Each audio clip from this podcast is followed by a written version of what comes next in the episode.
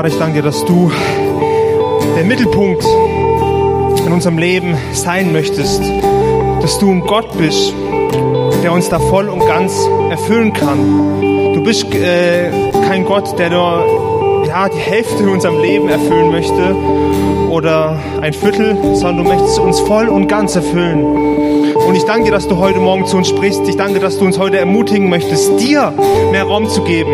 Und da geht es um unser Herzen, dir in unserem Herzen mehr Raum zu geben. Ich bitte dich für jeden, der heute neu darüber nachgedacht hat, der vielleicht auch neue Entscheidungen getroffen hat, Sachen dir mehr hinzugeben, dass du ihn da ermutigst und dass er merken darf, wow, das lohnt sich.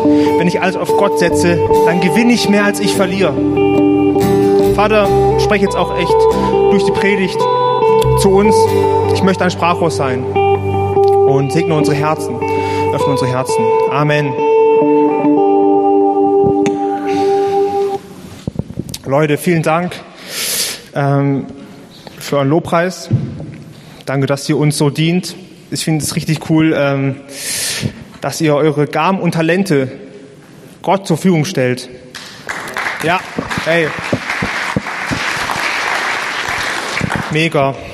Ähm, ich darf mich kurz noch mal äh, vorstellen, äh, und zwar in ein äh, bisschen ausführlicher. Der Thomas hat ja den Tipi auf die Bühne gerufen. Mit Tipi war ich gemeint. Jetzt fragen sich mal viele Leute, was heißt Tipi? Also Tipi ist in äh, Amerika die Abkürzung für Toilettenpapier. da musste ich schon mit, äh, ja, mit umgehen, weil ich war in Kanada. Ähm, aber für, bei mir steht Tipi für Tim Peter. Tim Peter Schünemann ist mein Name. Ich bin 27 Jahre alt. Ich bin Schulsozialarbeiter vom Beruf. Also ich arbeite an einer Schule wenn ihr Fragen habt, was Schulsozialarbeiter ist, ob das überhaupt braucht, ob die Kinder ihren Stress nicht alleine klären können, kommt gerne auf mich zu. Also ich bin immer äh, froh, da auch Vorurteile wegzuräumen, was Schulsozialarbeiter machen und was das ist und äh, genau. Ähm, genau, ich bin verheiratet seit zwei Monaten. Das ist eigentlich auch so der wichtigste Punkt, denke ich.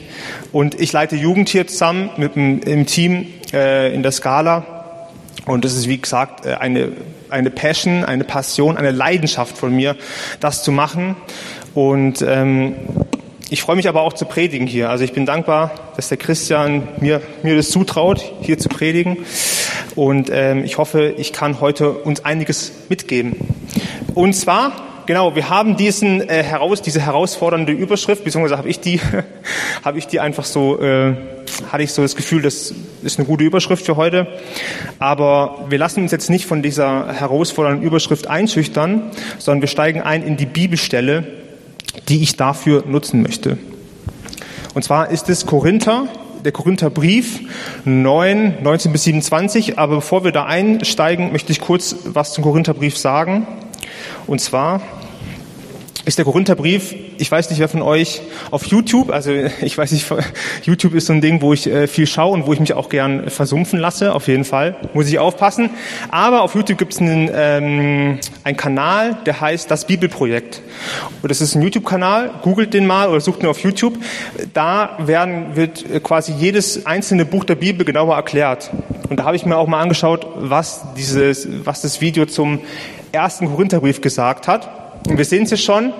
Eine kurze Zusammenfassung, worum es da geht.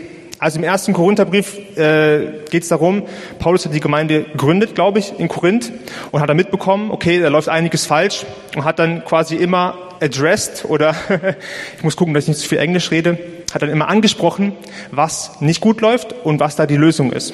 Themen sind Spaltung in der Gemeinde, ist ja auch gerade das Thema äh, Judenchristen und die, äh, wie sagt man, heidnischen Christen. Äh, dann Thema Sexualität, wie, wie damit umgegangen wurde. Essen, äh, auch welche Essenstraditionen richtig sind, das war ein Thema. Dann der Gottesdienst, wie sieht der Gottesdienst aus? Und auch die Auferstehung von Jesus und was bedeutet das? Das sind Themen, die Paulus alle im Korintherbrief ange, äh, anspricht. Und ähm, dieser zusammenfassende Satz, den fand ich, fand ich richtig cool, ähm, die, die da, den sie quasi benutzt haben, um den Korintherbrief zusammenzufassen. Im ersten Korintherbrief geht es darum, zu lernen, jeden Aspekt des Lebens aus der Perspektive des Evangeliums wahrzunehmen. Also es geht darum, zu lernen, jeden Aspekt des Lebens aus der Perspektive des Evangeliums wahrzunehmen. Ja, wir haben ja alle ziemlich komplexe Leben. Wir haben ein Berufsleben, wir haben ein Familienleben, wir haben ein Privatleben. Bei manchen ist es getrennter, bei manchen ist es mehr eins. Äh, und jeden Aspekt des Lebens wahrzunehmen und was das Evangelium da für uns bedeutet. Das ist ziemlich ein guter, ein cooler Anspruch, ein großer Anspruch. Genau. Ähm, so viel dazu einmal den Kontext zu schaffen, okay, worum geht es überhaupt im Korintherbrief? Jetzt werde ich noch kurz äh, ansprechen, äh, warum ich überhaupt äh, dieses Thema genommen habe. also ich muss sagen, ein Thema, was mich viel beschäftigt, ist Disziplin. Also ich weiß nicht, was ihr am Wort äh, Disziplin denkt. Was ist das Erste, was dir einfällt, Christian? Zwang. Zwang, okay. Noch was? Wie ist bei dir, Sarah? Was fällt dir als erstes ein? Durchhalten, okay, Thomas, du hast auch immer gute Ideen. Anstrengend. Anstrengend, also Zwang, Durchhalten, anstrengend. Das sind alles sehr, äh, ich würde erstmal sagen, stressige, negative Wörter, die damit verbunden werden. Äh, bei mir wäre es, denke ich, auch ähnlich gewesen. Aber wo ich mich damit mehr auseinandergesetzt habe, habe ich gemerkt, okay, Disziplin kann etwas sein, äh, wenn ich Disziplin habe, das mich freisetzt. Also ähm, ich würde gerne schon mal das einfach vorweggreifen, das Beispiel. Äh, wenn ich jetzt Abi schreiben würde, also ich habe kein Abi geschrieben, aber ich habe äh, Arbeiten geschrieben und wenn ich mir dann vornehme, okay, äh, ich, ich, ich, ich zwinge mich jetzt zum Lernen, ich möchte richtig das Beste geben, was ich habe. Ja, es ist anstrengend, ich habe keine Lust eigentlich drauf, viel zu lernen, aber ich bereite mich gut darauf vor und versuche eine gute Abschlussnote zu schreiben.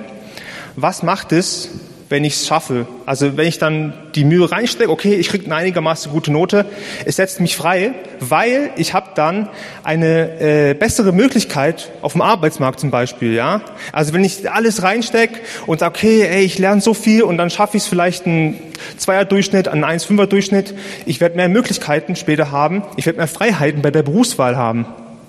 Ist jetzt vielleicht ein, äh, ein krasses Beispiel, ähm, aber ich denke, das ist, das ist das bringt's aus. Wenn ich mich, wenn ich Disziplin habe, und das für einen Grund mache, der mir wichtig ist, dann kann es mich freisetzen, dann kann es mich freier machen. Aber wie gesagt, heute geht es nicht so viel um Disziplin. Ich muss einen Schluck trinken, sonst wird mein Mund trocken. Heute geht es nicht zu viel um Disziplin, sondern um raus der Komfortzone. Ähm, ich möchte, wie gesagt, versuchen zu ergründen, warum das Gott zu uns sagt und warum Gott zu uns sagt, hat der Thomas noch vorhin angesprochen oder mir erklärt, so, warum Gott zu uns sagt, komm vor, komm vor, ähm, trau dich was. Wir lesen jetzt aber die erste Bibelstelle. Ich habe diesen, ähm, diesen, diesen Abschnitt, den ich habe, in zwei Hälften aufgeteilt. Also wir lesen Korinther 9, 19 bis 23. Das ist zuerst, was wir lesen. Genau. Ähm, ich lese aus der Hoffnung für alle. Und die Überschrift, die hier steht, ähm, für den ganzen Abschnitt ist schon mal kompromissloser Einsatz. Also geht auch in eine ähnliche Richtung. Okay. Ich bin also frei und von niemandem abhängig. Aber um möglichst viele für Christus zu gewinnen, habe ich mich zum Sklaven aller Menschen gemacht. Damit ich die Juden für Christus gewinne, lebe ich wie ein Jude. Wo man alle Vorschriften des jüdischen Gesetzes genau befolgt, lebe ich auch danach, obwohl ich nicht mehr an sie gebunden bin. Denn ich möchte auch die Leute gewinnen, die sich dem Gesetz unterstellt haben. Bin ich aber bei Menschen, die dieses Gesetz nicht haben, dann passe ich mich ihnen genauso an, um sie für Christus zu gewinnen. Das bedeutet aber nicht, das bedeutet aber nicht, dass ich mich gegen Gottes Gebote stelle. Ich befolge das Gesetz, das Christus uns gegeben hat. Ähm, genau. Und wir werden jetzt Stück für Stück uns die einzelnen Verse anschauen. Ich bin also frei und von niemandem abhängig. Ich bin frei und von niemandem abhängig. Das ist ein Satz, den kann ich mir eigentlich jeden Morgen sagen. Den kann ich mir jeden Morgen sagen. Warum? Weil oft machen wir uns von Sachen abhängig und gehen schon mit einer Attitude rein in den Tag. Oh, wenn das und das nicht läuft, dann läuft das und das nicht. Und oh, ich muss noch das machen und ich bin abhängig davon, dass ich jetzt hier gut aussehe oder dass ich gut drauf bin. Erstmal zu sagen, ich bin frei und von niemandem abhängig, das ist die Basis, wie ich rausgehen kann. Das ist die Basis, und hier geht es ja um Paulus, Menschen zu erreichen. Das ist die Basis, wie ich Menschen erreichen kann. Wenn ich noch irgendwo gefangen bin, in einem, äh, ja, in einer schlechten Angewohnheit oder vielleicht in einer Sucht, die mich einnimmt oder in negativen Gedanken, ähm, dann kann ich schwer für andere da sein. Wer kennt es? Wer hat schon mal versucht, irgendwie beim Familientreffen und mit Freunden da richtig am Start zu sein und dabei hatte im Kopf noch irgendeine Sache, die ihm nervt? Ja, so eigenes Versagen, das einem noch gequält hat. Wenn ich noch denke, oh Mann, wie blöd war eigentlich meine Woche oder wie blöd war mein Tag, dann kann ich mich nie auf mein Gegenüber einlassen, sondern dann nörkel ich die ganze Zeit noch innerlich an mir selber rum. Und deswegen ist so wichtig zu sagen, hey, ich bin frei und von niemandem abhängig. Von keinem Mensch zumindest. Ich denke, Paulus macht sich von Gott abhängig. Ähm, aber da, da kommen wir noch zu. Weiter sagt er dann, um möglichst viele für Christus zu gewinnen, habe ich mich zum Sklaven aller Menschen gemacht. Also Paulus macht sich quasi äh, freiwillig zum Sklaven. Also ich denke, ich würde nicht sagen, er, er benutzt halt dieses Bild eines Sklavens, weil das damals sehr äh, ein, ein, äh, wie sagt man, sehr deutlich war. Ja, man wusste, was er meint. Er macht sich zum Sklaven selber für die Menschen. Er möchte Menschen dienen, ja. Krasses Bild, zu sagen, hey, ich bin freiwillig Sklave. Ich denke nicht nur an mich, weil eigentlich der, der, ich denke so, der größte Wunsch eines Sklavens ist ja frei zu werden, ja. Und dann sagt jemand, der frei ist, okay, ich möchte mich bewusst Leuten unterstellen. Aber das ist eben kein, ist ein freier Sklave, einer, der sich entschieden hat. Genau. Ähm, jetzt kommen wir, jetzt kommen wir ans äh, Eingemachte.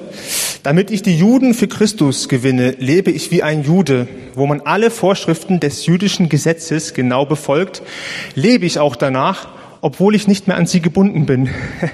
Denn ich möchte auch die Leute gewinnen, die sich dem Gesetz unterstellt haben. Ich lese auch den nächsten.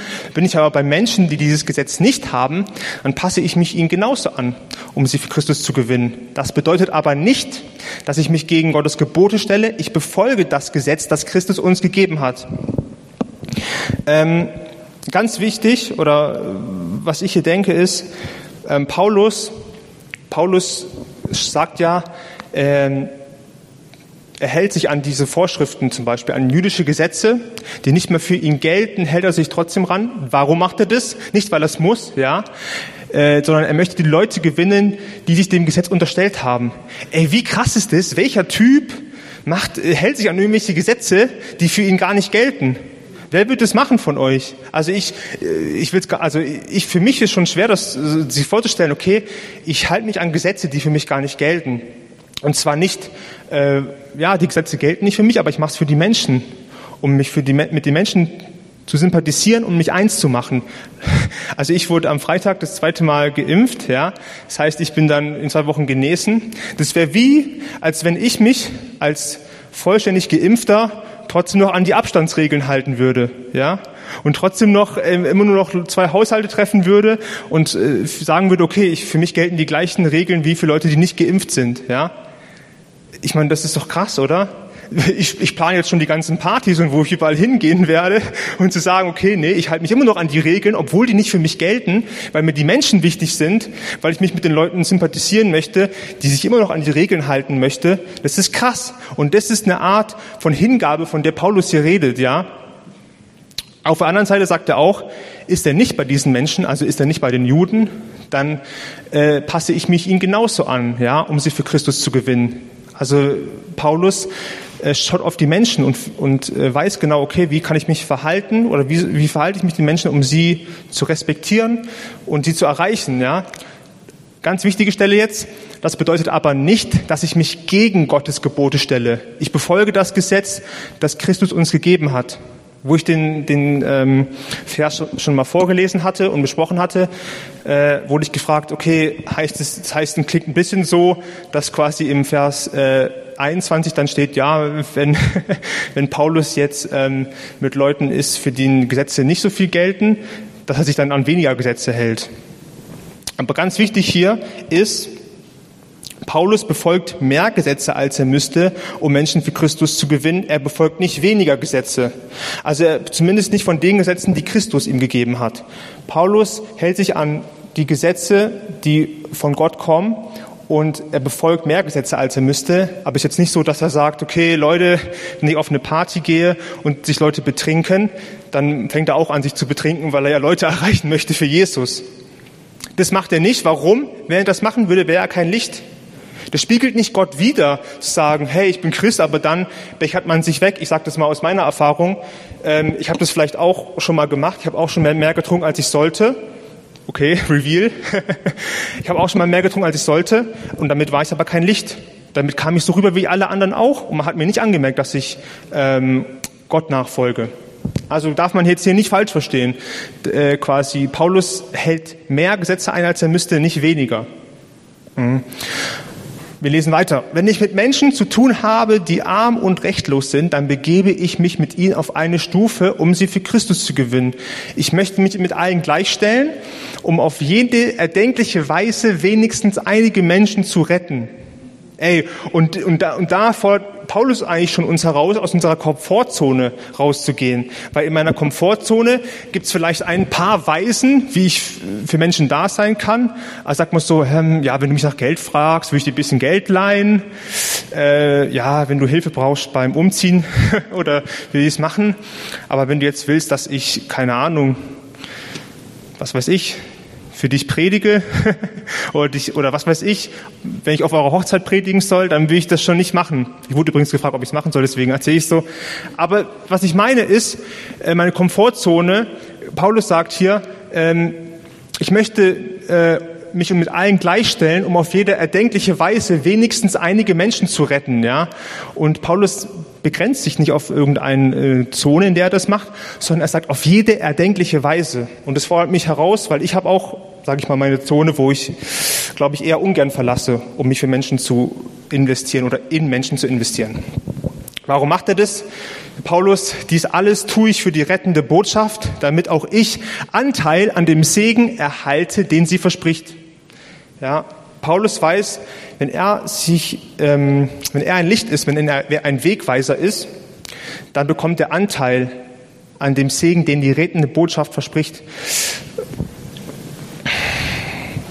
Ich möchte ähm, ja nochmal das Beispiel nehmen, genau um Menschen zu erreichen, sollten wir uns mit ihnen gleichstellen, sollten wir ihnen mit ihrer Lebenssituation sympathisieren und Verständnis haben. Also ich bin nicht in der gleichen Lebenssituation wie Markus wahrscheinlich. Also Markus ist ein bisschen älter als ich und hat auch eine andere, hat eine andere Lebenssituation, ja, nur ein ganz kleines bisschen, genau.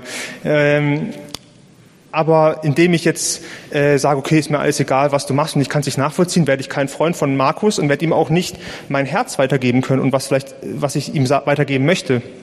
Und darum geht's. Hey, ähm, ich mache mich quasi, ich begebe mich mit ihnen auf eine Stufe, um sie für Christus zu gewinnen. Ja, ganz mal davon abgesehen, dass wir jetzt, also ich denke nicht in Stufen, ich denke nicht, also vielleicht mache ich das manchmal schon, aber ich denke nicht in Stufen, okay, der ist höher gestellt oder niedriger gestellt als ich, versuche ich zumindest nicht, aber ich aber auch andere Stufen. Also wir sind auf anderen Stufen. Wir sind in anderen Lebensabschnitten und indem ich, indem ich auf die andere Stufe gehe und versuche, das nachzuvollziehen, kann ich ihn erreichen. Einem Pastor, einem Pastor, der von oben herabredet und äh, der den Leuten das Gefühl gibt, alles, was er sagt, ist richtig und heilig und der ist der Heiligste auf der Welt, dem hört keiner zu. Amen. Ich, ich bin ja jemand, der in der Gemeinde auch aufgewachsen ist und wenn, ich, immer wenn ich das Gefühl hatte, die Person redet so von oben herab und sagt vielleicht nur, okay, raus aus der Komfortzone, mach so wie ich, ich mach's recht, dann dachte ich, also sowas kam manchmal rüber.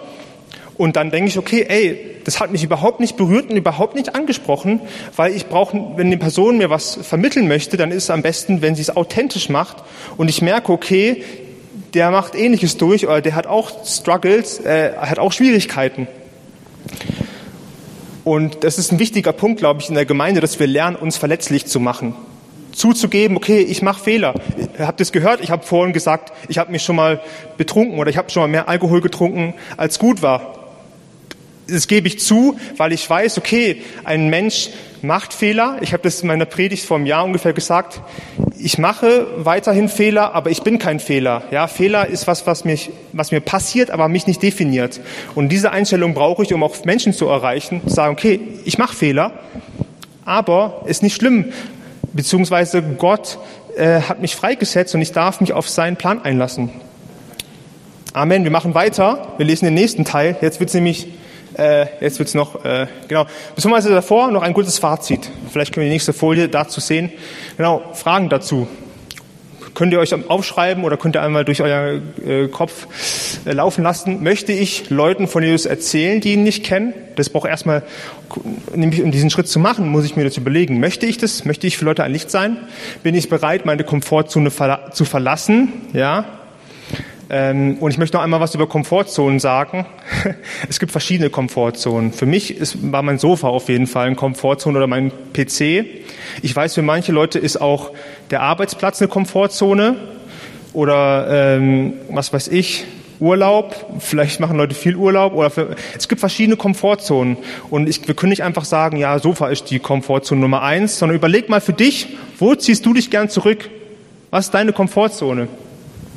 Und würde ich einen extra Aufwand betreiben, um Menschen zu erreichen. Also Paulus hält sich an mehr Regeln, als er müsste. Das ist für mich ein extra Aufwand. Würde ich das machen? Das sind Fragen, die wir mitnehmen dürfen. Und jetzt gehen wir zum nächsten, zum nächsten Abschnitt, zum zweiten Abschnitt. Ähm, genau, das ist jetzt 24 bis 27. Ich lese mal am Stück vor.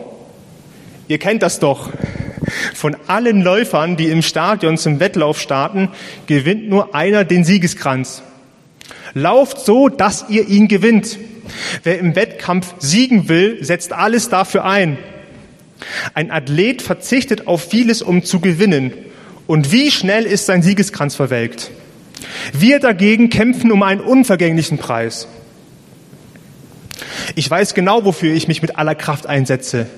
Ich laufe und habe dabei das Ziel klar vor Augen. Wenn ich kämpfe, geht mein Schlag nicht ins Leere. Ich gebe alles für diesen Sieg und hole das Letzte aus meinem Körper raus. Er muss sich meinem Willen fügen, denn ich will nicht andere zum Kampf des Glaubens auffordern und selbst, okay, da habe ich wahrscheinlich, habe ich es falsch äh, kopiert. Ich lese noch einen, Schluck, äh, einen Schluss vor. Also, denn ich will nicht andere zum Kampf des Glaubens auffordern und selbst als untauglich ausscheiden. Das habe ich vergessen, die, die Folie zu kopieren. Es steht quasi uns selbst als untauglich ausscheiden. Okay. Lassen Sie uns das erstmal wirken, diese krasse, diesen krassen Abschnitt. Wir fangen von oben wieder an. Ähm, Ihr kennt das doch, von allen Läufern, die im Stadion zum Wettlauf starten, gewinnt nur einer den Siegeskranz. Lauft so, dass ihr ihn gewinnt. Und ich habe für mich das Erste, was ich so gedacht habe, okay, ich musste klarstellen, worum geht's Paulus? Geht's Paulus, dass wir gewinnen, dass wir immer Leistungen erbringen müssen? Ich glaube nicht. Ich glaube, in unserer Gesellschaft geht es oft viel zu sehr darum, dass wir gewinnen und Leistung erbringen müssen, ähm, beziehungsweise vielleicht ja, dass wir so rüberkommen, wow, guck mal, vor der Gewinnertyp. Aber worum es Paulus geht, und das sieht man ja auch eigentlich ganz gut, äh, hier steht, lauft so, dass ihr ihn gewinnt.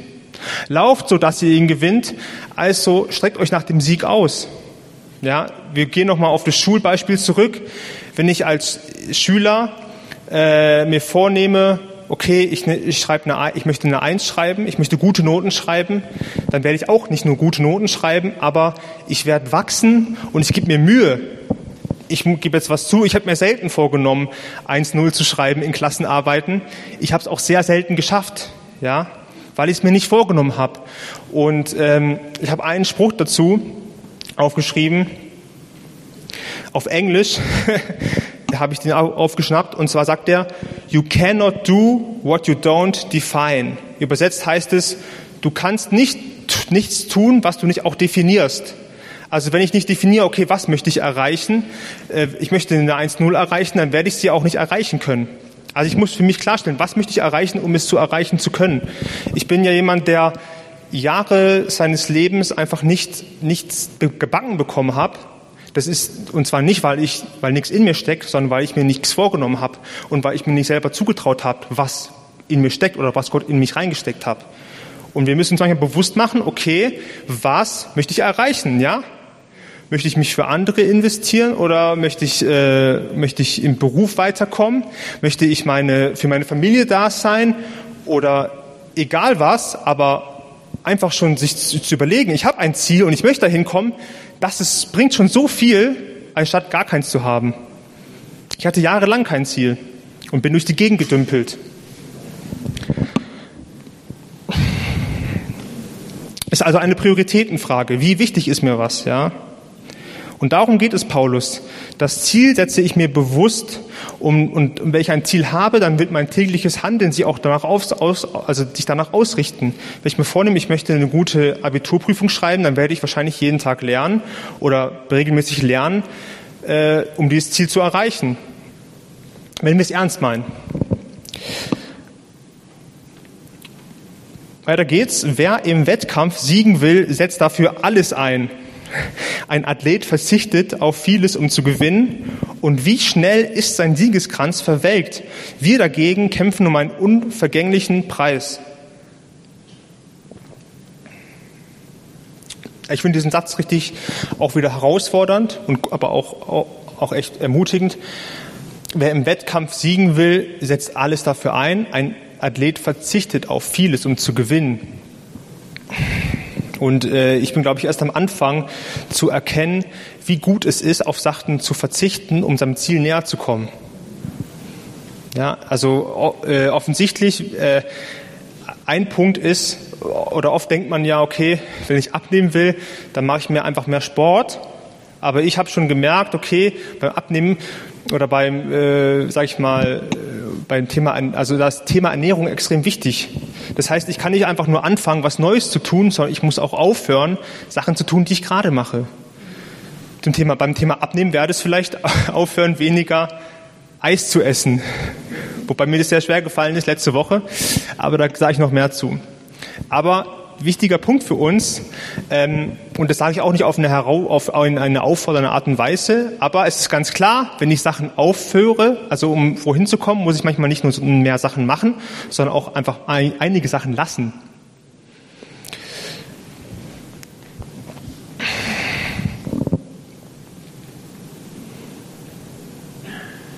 Wie wichtig ist es mir, in meinem Glauben zu wachsen zum Beispiel? Das ist so, ein, so, eine Priorität. Möchte ich in meinem Glauben wachsen? Wie wichtig ist es mir mit Gottes Berufung? Wie wichtig ist es mir, Gottes Berufung für mein Leben zu erkennen und zu entdecken und zu erleben?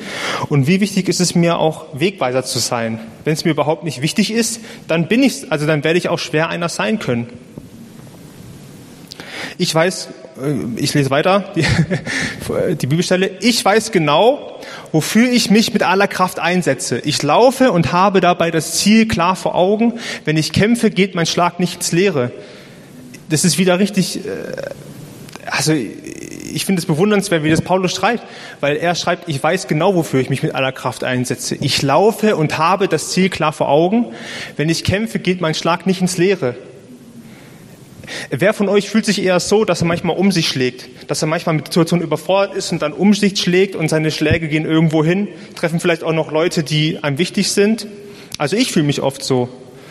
Und ich merke, das kann ich nicht von mir sagen, dass jeder Schlag, den ich mache oder jede Sache, die ich angehe, dass, ähm, dass das Ziel klar vor Augen ist und dass bei mir gehen Schläge ins Leere.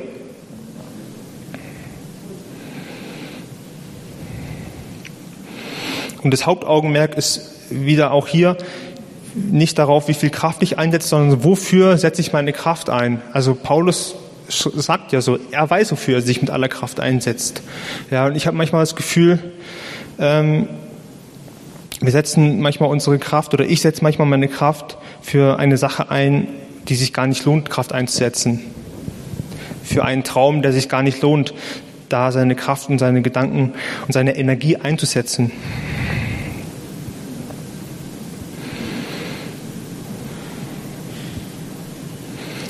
lasse ich manchmal, also ich, ich sag mal von mir, manchmal lasse ich meine Laune oder Zufall entscheiden, wer oder was gerade die größte Zuwendung in meinem Leben bekommt.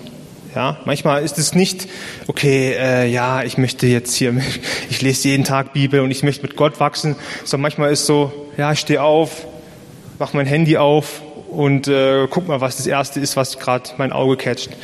Und es ist krass, weil wir sind Menschen und wir sind äh, auch irgendwie Sünder und wir, glaube ich, gefühlt in uns drin steckt oft immer erstmal irgendwas zu tun, was uns schadet. Also ich, wenn ich sage, okay, ich stehe auf und dann, ich habe ja versucht, meine Predigt zu schreiben am Mittwoch, habe erstmal mehrere Stunden einfach irgendwas gezockt oder angeschaut.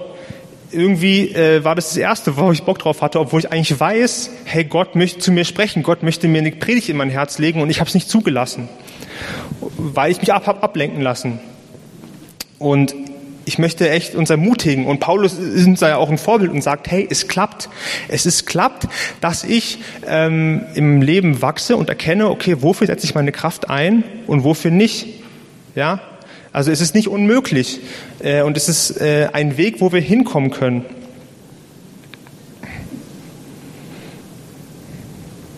Ich gebe alles für diesen Sieg und hole das Letzte aus meinem Körper heraus. Er muss sich meinem Willen fügen, denn ich will nicht andere zum Kampf des Glaubens auffordern und selbst als untauglich ausscheiden. Also ich finde immer, äh, von Vers zu Vers wird's krasser, oder? Was steht hier jetzt? Ähm, ich gebe alles für den Sieg. Ähm, er muss sich meinem Willen fügen. Also hier steht, ich gebe alles für den Sieg, hole das Letzte aus meinem Körper heraus.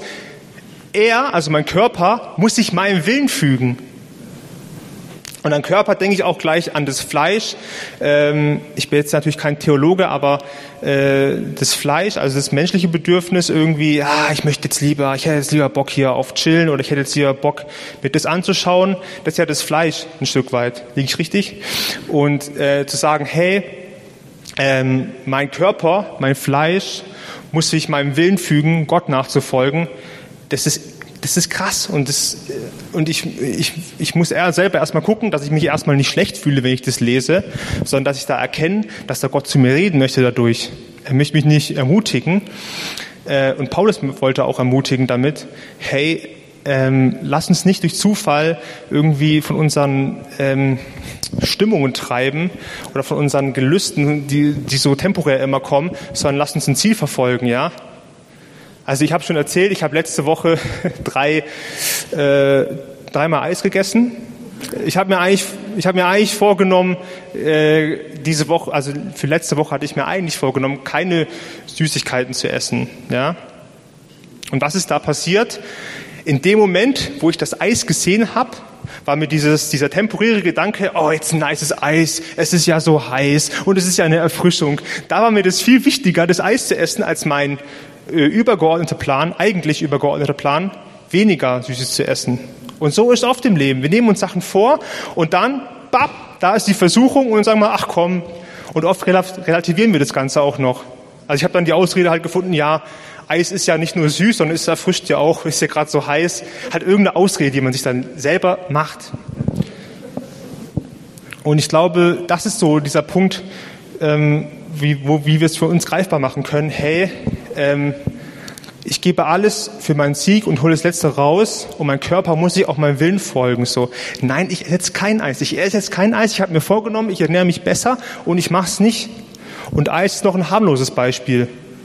Es gibt noch Sachen und Bereiche in unserem Leben, da, kannst, da ist es äh, nicht nur ein Eis, was wir uns zu Gemüte führen, sondern schlechte Bilder, schlechte Freundschaften oder Beziehungen, die uns vereinnehmen, uns nicht gut tun. Aber ich bleibe wieder beim Eisbeispiel. Aber ihr wisst selber, was es, bei, was es auch ja, für andere Sachen gibt, die uns da vereinnehmen können. Und wo wir eigentlich schon oft gesagt haben, nee, ich möchte es nicht mehr, ich will nicht mehr. Aber wenn die Verführung da ist, fallen wir oft dahin. Und Gott ermutigt uns eben zu sagen, hey, komm, entscheid dich neu, entscheid dich dagegen zu sein und äh, ja, mein, äh, ein Stück weit hat was mit Zwang zu tun, aber es ist ein freisetzender Zwang. Also ich zwinge mich dazu, jetzt kein Eis zu essen, auch wenn es mir schwer fällt, weil es setzt mich frei. Ich glaube, wir müssen unterscheiden, wenn wir an Disziplin denken oder an Zwang denken, dann müssen wir unterscheiden, okay, ist es jetzt was, wo wo mir einer von außen sagt, ein Typ, der sagt, hey, äh, komm raus aus deiner Komfortzone und du denkst, hey, was, was soll das? Ich fühle mich gerade wohl.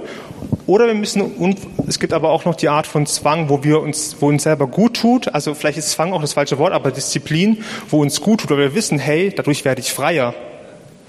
Ich habe einen Prediger äh, oder einen Pastor, den ich anhöre, der, der hat einfach so erzählt in so einem, äh, im Gespräch, dass er trinkt keinen Kaffee. Kaffee ist ja auch so eins dieser Dinge, wo viele Leute sagen, ey, wenn ich morgens aufstehe, ich brauche erstmal eine Tasse Kaffee. Wer ist auch so jemand? Also ich bin auch so jemand. Ihr könnt euch auch mal outen. Okay, ein paar haben sich schon geoutet. Nice. Also manche sagen, hey, ich brauche erstmal eine Kaffeetasse, äh, eine Tasse Kaffee, eine Tasse Kaffee am Morgen. Und der äh, Pastor hat gesagt, er trinkt bewusst keinen Kaffee, weil er sich von nichts abhängig machen lassen möchte. Und das ist für mich schon eine Radikalität, die so ein bisschen Paulus nahe kommt. Er, er, er mag Kaffee, also er hat nichts gegen Kaffee, aber er will sich von nichts abhängig machen. Und Kaffee ist etwas, das, wo man sich schnell sagt, okay, hey, ich brauche jeden Tag eine Tasse. Oder zwei oder drei, hat Christian gerade gesagt. Und ich sag's auch. Ich sag's auch auf jeden Fall. Okay, genau. Ähm, das heißt, alles zu geben und das Letzte aus sich rauszuholen, sind große Herausforderungen, mit denen wir, glaube ich, unser Leben lang beschäftigt sein werden, wenn wir es uns vornehmen. Das glaube ich, ja. Und dieser Punkt, hey, mein Körper oder mein Fleisch muss sich meinem Willen fügen, der hier angesprochen wird. Ähm, und Paulus hat einen guten Grund, ich möchte noch mal für uns sagen, Paulus hat echt einen guten Grund, so eine konsequente Einstellung zu haben, weil zum Schluss ähm, steht auch nochmal, und ich glaube, ich habe da irgendwas vergessen, ich weiß nicht, ich lese aber nochmal die Bibelstelle vor. Okay, ich habe einen Abschnitt vergessen. Ja, genau, ja. Ich lese nochmal die Bibelstelle zum Schluss vor. Ich gebe alles für diesen Sieg und hole das Letzte aus meinem Körper heraus. Er muss sich meinem Willen fügen, denn ich will nicht andere zum Kampf des Glaubens auffordern und selbst als untauglich ausscheiden. Genau, also es war dieser, diese Wörter, die ich noch vergessen habe, und selbst als untauglich ausscheiden. Ja. Und hier schließt sich eigentlich der Kreis und wir kommen zum Thema auch Wegweiser sein. Der Flo hat ja nicht eine richtig ähm, tolle, ermutigende, auch herausfordernde Predigt letzte Woche gehalten zum Thema, wie bin ich Wegweiser? Und hier sagt eigentlich Paulus, hey, ähm, ich will nicht andere zum Kampf des Glaubens auffordern und selbst als untauglich ausscheiden. Also ich möchte ein Wegweiser sein, dem, dem man vertrauen kann, ja, und ein authentischer Wegweiser sein, ja, ein Wegweiser, dem man Glauben schenken möchte. Ich weiß nicht, wer von euch schon mal so ein, so ein Wanderweg gelaufen ist, wo die Wegweiserzeichen so unregelmäßig war oder wo man nicht genau wusste, okay, ich stehe an der Abzweigung, äh, genau da ist das Zeichen Wegweiser. Welche Abzweigung soll ich jetzt nehmen? Also manchmal sind Wegweiser so komisch aufgestellt, dass ich nicht genau weiß, welche oder diese Markierung, dass ich genau, ich weiß nicht, welchen Weg jetzt der richtige ist. Ja, und und und wir sollen, glaube ich, wir dürfen Wegweiser sein. Hey, und das hat auch was mit Authentizität zu tun. Hey, ich, ich sag nicht, ich werde euch mich hier nicht hier hinstellen und sagen, äh, mach das und das und selber ich, juckt's mich überhaupt nicht. Ja, das ist auch dieses Bild vom Pastor, wo man das Gefühl hat, okay, er sagt einfach nur irgendwelche Sachen und äh, hat selber gar keine Erfahrung damit oder für ihn ist alles super. Und deswegen sagt Paulus, hey, ich gebe alles für einen Sieg, weil ich will nicht andere zum Kampf des Glaubens auffordern und selbst als untauglich ausscheiden. Ja. Und ich habe ich hab öfters mal das Gefühl bei mir gehabt, ähm, ich habe manchmal mehr äh, mich darum gekümmert, wie ich nach außen wirke, als darum, wie ich wirklich in meinem Leben vorankomme. Also gerade in der Gemeinde, ich bin ja als Gemeindekind aufgewachsen und äh, manchmal so, okay, ja, der nette Pastorensohn, der immer Schlagzeug spielt und was weiß ich. Und manchmal, äh, ja, äh, ging es mir überhaupt nicht so nett und so, wie ich gewirkt habe, oder manchmal ging es mir auch richtig schlecht und manchmal habe ich eine Fassade aufgesetzt und, und das ist die Gefahr, ja, dass wenn wir sagen, okay, hey, ähm, ich, ich äh, möchte eigentlich andere auffordern oder ich möchte auch andere motivieren, aber ich merke gerade, ich, ich kann das gar nicht, dann setze ich lieber eine Fassade auf, anstatt was daran zu tun, dass ich für andere wieder ein Licht bin. Und ich möchte uns was sagen heute Morgen. Wenn, ich, wenn du jetzt anfängst zu sagen, hey, ich möchte ein Licht sein für Leute, dann kann Gott dich jetzt so gebrauchen, wie du bist. Oft hat man ja auch Sachen so, oh, ich muss erst so und so sein, um für Leute, dass Gott mich gebrauchen kann. Ich weiß nicht, wer das manchmal denkt. Ich habe es manchmal gedacht, ach, ich muss erst wieder, ich muss erst einen Job haben oder ich muss erst mit Menschen besser reden können, ein bisschen mutiger sein. Nee, Gott kann dich so gebrauchen, wie du jetzt gerade bist. Und das ist manchmal schwer zu verstehen in der Gesellschaft, wo wir immer erst irgendwas sein müssen oder was leisten müssen, um angenommen zu sein. Hey, guess what? Du bist schon so angenommen, wie du bist. Und das ist die Basis, auf der wir uns nach vorne äh, aufmachen dürfen. Also zu wissen, hey, ich bin gut so, wie ich bin. Wir schließen jetzt diesen, äh, die Bibelstelle ab. Ich habe noch drei Fragen zum, zu diesem Teil und dann kommt der Abschluss. Also, was ist mein Ziel? Setze ich alles dafür ein? Bin ich auch bereit zu verzichten? Einfach nochmal diese Fragen so, okay, wofür überhaupt, habe ich überhaupt ein Ziel? Ja, einfach schon mal sich Gedanken zu machen und auch vielleicht Gott zu fragen, hey, was könnte ein gutes Ziel sein? Ist extrem wertvoll. Äh, den Satz, den ich dazu vorgelesen habe, war ja, you cannot do what you don't define. Also du kannst nicht machen, was du nicht definierst. Ja? Wenn wir kein Ziel haben, werden wir da auch wahrscheinlich nichts erreichen. Ähm, genau, und jetzt kommen wir zum Schluss, zum letzten äh, Part, zum letzten Teil. Und zwar äh, haben wir jetzt eine ziemlich herausfordernde Bibelstelle gelesen, oder? Also war ziemlich herausfordernde Bibelstelle und wir fragen uns jetzt wahrscheinlich alle, wie bitte soll ich das schaffen? Was soll ich damit machen? Wie, äh, wie soll ich das hinkriegen? Oder, oder wir sagen, oh, ich setze mich damit gar nicht auseinander, das war zu viel. Ähm, aber ich sag mal, wie es mir damit geht, auch persönlich, weil ich habe die Bibelstelle auch schon gelesen irgendwie und dann dachte ich, okay, Paulus lebte unter den Armen. Ja, Paulus hat sich Mühe gegeben, hat versucht, äh, ja, jeden, äh, auf jede erdenkliche Weise Menschen für Gott zu erreichen. Jetzt, ich es mal auf mich. Was mache ich? Ich lebe zum größten Teil in meiner Wohlfühlblase. Ja? Also ich habe so ein Umfeld, wo ich gerne bin. Das ist, das ist immer so, ich werde jetzt so gegeneinander stellen. Ja? Ähm, Paulus setzt alles ein, was er hat. Und bei mir ist oft so, ich mache das, wo ich drauf Bock habe. Ja, ich mache das, wo ich drauf Bock habe und ich setze nicht alles ein, was ich habe, sondern wenn ich denke, ah, jetzt gerade könnte ich mich mal wieder mit jemandem treffen, so, dann mache ich das. Und wenn ich denke, ah, jetzt will ich lieber hier Fernsehen schauen, dann mache ich das und vergesse, aber denke nicht oft daran, okay, wie möchte Gott mich gebrauchen, sondern ja, wo habe ich am meisten drauf Lust. Paulus will ein authentisches Leben mit Christus vermitteln und ich habe auf jeden Fall oft früher oder ich spielte oft ein christliches Leben vor, hatte aber im Alltag damit zu kämpfen, Gott zu folgen und seinen Plan für mein Leben zu erkennen. Und diese Predigt soll uns kein schlechtes Gewissen machen, sondern aufzeigen, dass es möglich ist, als Mensch, mit vielen Ablenkungen natürlich, aber als Mensch ein entscheidendes Leben für Jesus zu führen. Es ist möglich, aber wir dürfen Arbeit reinstecken.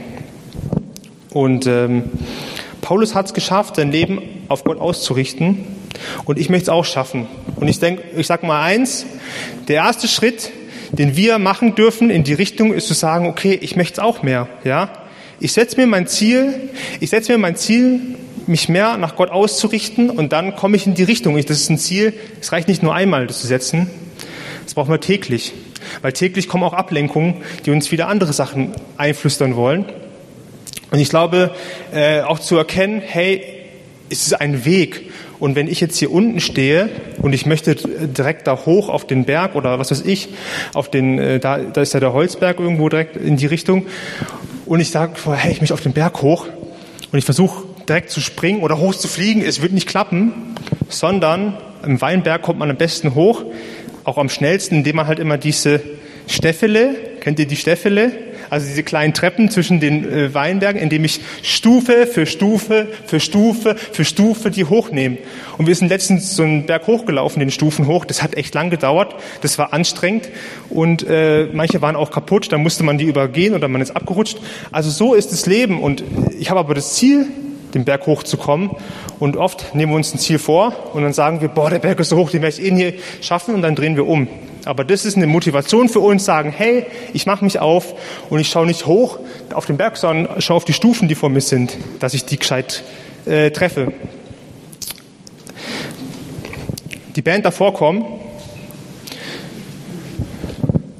Noch drei Punkt, Fragen zum Abschluss, die uns helfen können, vielleicht, dass wir auch heute eine neue Entscheidung treffen können oder einen neuen, ähm, einen neuen, äh, einen neuen Anlauf nehmen können. Sagen, hey, ich mache mich auf und begebe mich aus meiner Komfortzone raus, ja. Und das ist, die Schwierigkeit ist auch ein Stück weit, das ist eine Entscheidung, die jeder treffen muss, ja. Also ich kann jetzt Sarah nicht sagen, geh aus deiner Komfortzone raus. Ähm, das ist eine Sache, die, die muss sie selber machen, wenn sie das möchte, ja.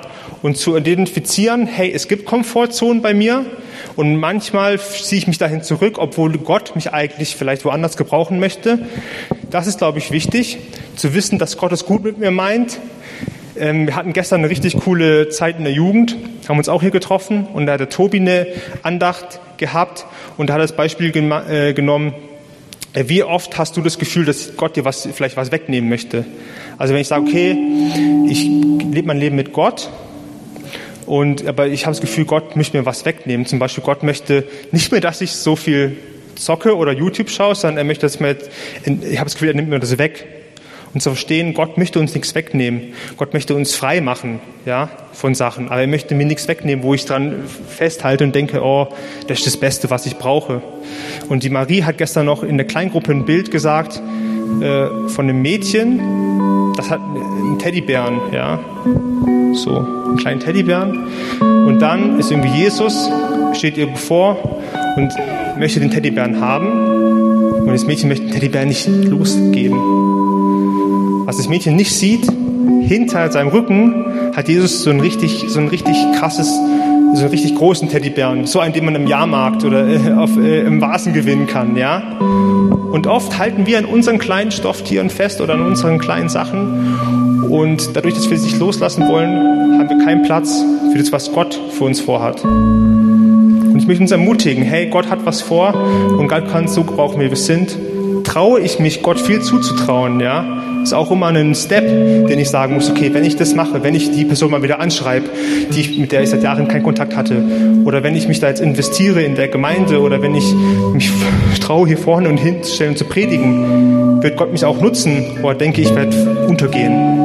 Und ich sage was, Gott ist jemanden, dem man viel zutrauen kann. Amen, sehr viel zutrauen kann. Und es ist eine tägliche Sache zu sagen, hey, ich, ich, äh, ich strebe täglich danach, meine Komfortzone ein bisschen zu verlassen. Ja, wenn ich den Berg hochkommen will, dann bin ich nicht auf einmal am Berg oben, sondern es sind kleine, viele kleine Schritte, um da hochzukommen. Und ich glaube, Komfortzone zu verlassen ist auch ein Lebensstil. Also es muss ein, Lebens, ein Stück weit eine Lebenseinstellung sein, zu sagen, hey, ich versuche jeden Tag ein bisschen aus der Komfortzone rauszugehen. Ich bete jetzt einfach noch und ähm, ich möchte ermutigen, euch auf diesen Prozess einzulassen, weil ich glaube, Gott hat immer jetzt, wo wir gerade sind, schon einen kleinen nächsten Step, wo wir uns aus unserer Komfortzone raus bewegen dürfen. Und ich liebe diesen Satz, den habe ich irgendwo mal gehört. Gott lässt mich zu keiner Prüfung zu, die ich nicht auch bestehen kann. Und Gott wird uns nicht so hier raus peitschen und sagen, mach das und ich kann es gar nicht und ich will es gar nicht, sondern Gott wird uns an der Hand führen. Aber es braucht diesen kleinen Glaubens, ja, zu sagen, ich mache den Schritt und ich vertraue darauf, dass Gott mich da auch leitet. Hey Vater, ich danke dir, dass du ja, uns so kennst und so liebst, wie wir sind. Wir müssen uns nicht verstellen, wir müssen nicht irgendwie uns wünschen, besser zu sein, sondern du kannst uns so annehmen, wie wir sind. Da, wo wir oft schon manchmal denken, boah, ich bin so schlecht oder ich habe das und das falsch gemacht, da sagst du, hey, ich liebe dich und ich möchte dich erfüllen und ich möchte dich trösten, ich möchte dich heilen und ich möchte dir, ja, dich deine Bestimmung näher bringen. Vater, du siehst jede Person und du siehst auch, ähm, ja, was, was uns angesprochen hat, was wir mitgenommen haben. Und ich bitte dich echt, dass wir ja diese Freiheit spüren und diesen Ruf von dir, der winkt, hey, komm vor, ich, mach dich, ich, möchte, ich möchte dich weiterführen, ja. Da, wo du gerade bist, das ist toll, aber ich habe so viel mehr für dich. Und ich ermutige, echt, ja, ich möchte uns ermutigen als Gemeinde, dass wir gemeinsam lernen, einen kleinen Schritt vorzumachen und dass es natürlich wird und dass wir erkennen, dass da ein Segen drüber liegt.